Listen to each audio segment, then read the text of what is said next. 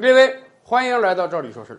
上期节目中啊，我们跟大家聊说，虽然最近几年中国游客赴泰的数量一直在增长，到去年已经达到了一千零五十万人次以上，可是啊，每年增长毕竟慢慢缓慢了下来，所以泰国政府也很着急啊。泰国政府真的希望更多的中国人能到泰国去旅游，所以一段时间以来，泰国也给了中国游客很多优惠条件。比如说，以往我们去泰国，我们还要办个落地签，落地签是收钱的呀，两千泰铢，那也折合四百多人民币，不便宜啊。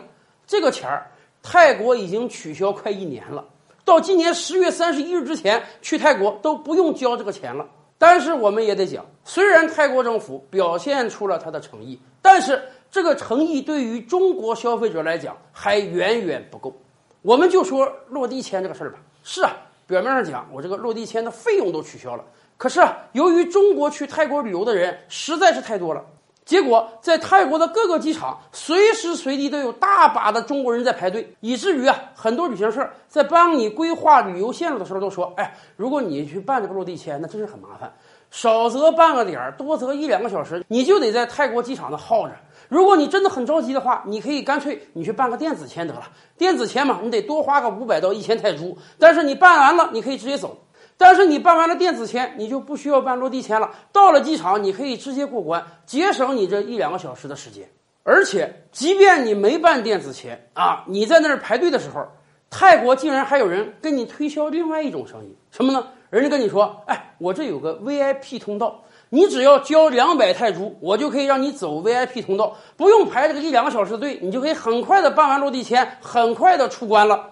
而且大家知道吗？”这个两百泰铢的 VIP 通道啊，还不是泰国某些人私下的行为，这是人家政府允许的行为啊。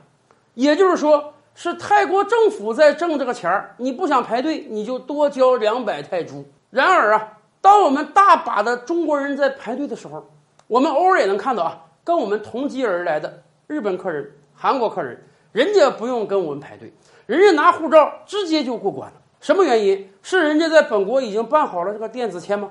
不是的，因为泰国对日本、韩国这样的国家呢，免签，免签就是说你根本什么都不用办，拿护照你就可以直接过关了，这可太扎心了。你日本、韩国才有多少人啊？我们一年贡献一千多万游客，他们顶天了一个国家一年贡献一百多万游客。而且，虽然好像啊，这个明面上日本、韩国人应该比我们有钱，但是据数据统计啊，在泰国消费能力最强的那是中国人，不是日本人和韩国人啊。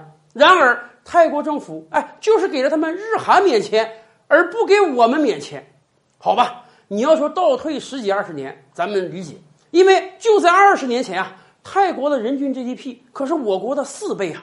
那个时候，咱们说整个全球范围之内啊。富国防着穷国，富国的人呢害怕你这个穷国人到我这偷渡啊，到我这黑下来了，所以我对穷国的人，我这个签证要审核严的；我对富国的人呢，我可以给你免签吗？可是今天时代早就变了呀！二十年前，泰国的人均 GDP 是我国的四倍。今天呢？今天泰国人均 GDP 才七千美元，而我国人均 GDP 都已经接近一万美元了。是我们富，你穷，好不好？怎么还轮得上你来审查我的签证？更关键的是，在中国能到泰国旅游的人中，很多人都是北上广深大城市的。仅就北京市吧，北京市去年的人均 GDP 都超过两万美元了，是你泰国的三倍呀。会有多少北京人要偷渡到泰国生活呀？所以泰国政府早就应当转变你的思路了。